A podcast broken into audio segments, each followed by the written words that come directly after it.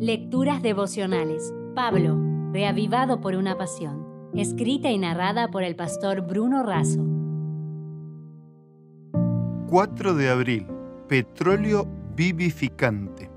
En Primera de Corintios capítulo 2 versículo 1 leemos: Así que hermanos, cuando fui a vosotros para anunciaros el testimonio de Dios, no fui con excelencia de palabras o de sabiduría. Pablo era un gran teólogo, profesor y predicador, pero cuando fue a visitar a los hermanos de Corinto, su postura fue de humildad y sencillez.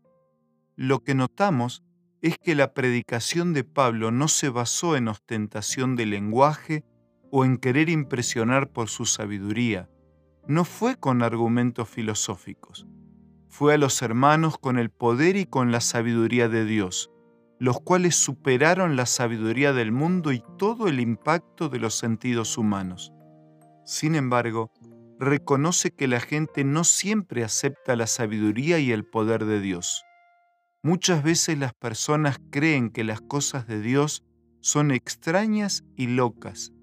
El problema es que muchas personas quieren comprender los caminos y la voluntad de Dios desde la perspectiva natural, a partir de su limitada visión, cuando las cosas concernientes a Dios deben ser comprendidas desde la perspectiva espiritual y eterna.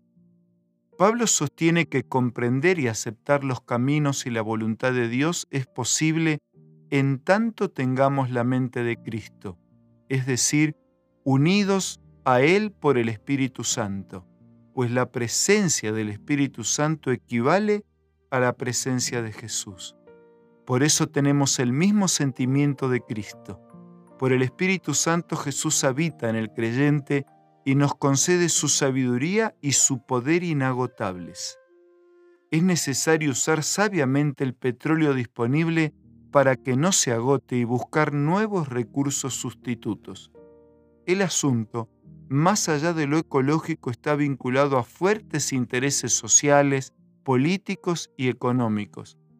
El petróleo provee energía indispensable para la vida diaria, desde la comida elaborada, transportada y presentada, hasta cualquier otra actividad, estamos procesando energía. La energía mueve al mundo. Es imposible vivir sin energía.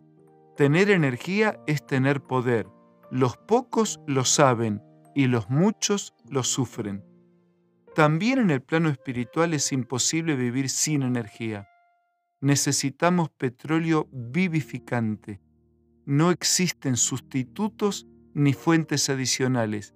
Hay una sola fuente de poder plena y abundante y con cero costo para todos los usuarios. Pablo fue a los Corintios en nombre de ese poder. Por eso bien decía Elena de Huay, cuando mora Cristo en el corazón por la fe, su espíritu llega a ser un poder que purifica y vivifica el alma. Cuando la verdad está en el corazón, no puede dejar de ejercer una influencia correctora sobre la vida. Orando y deseando para ti todas las bendiciones de Dios, resumo y concluyo de esta manera. Hoy el poder de Dios está a nuestro alcance para despertar y vivificar nuestra naturaleza. Concédele el permiso para que Él pueda actuar.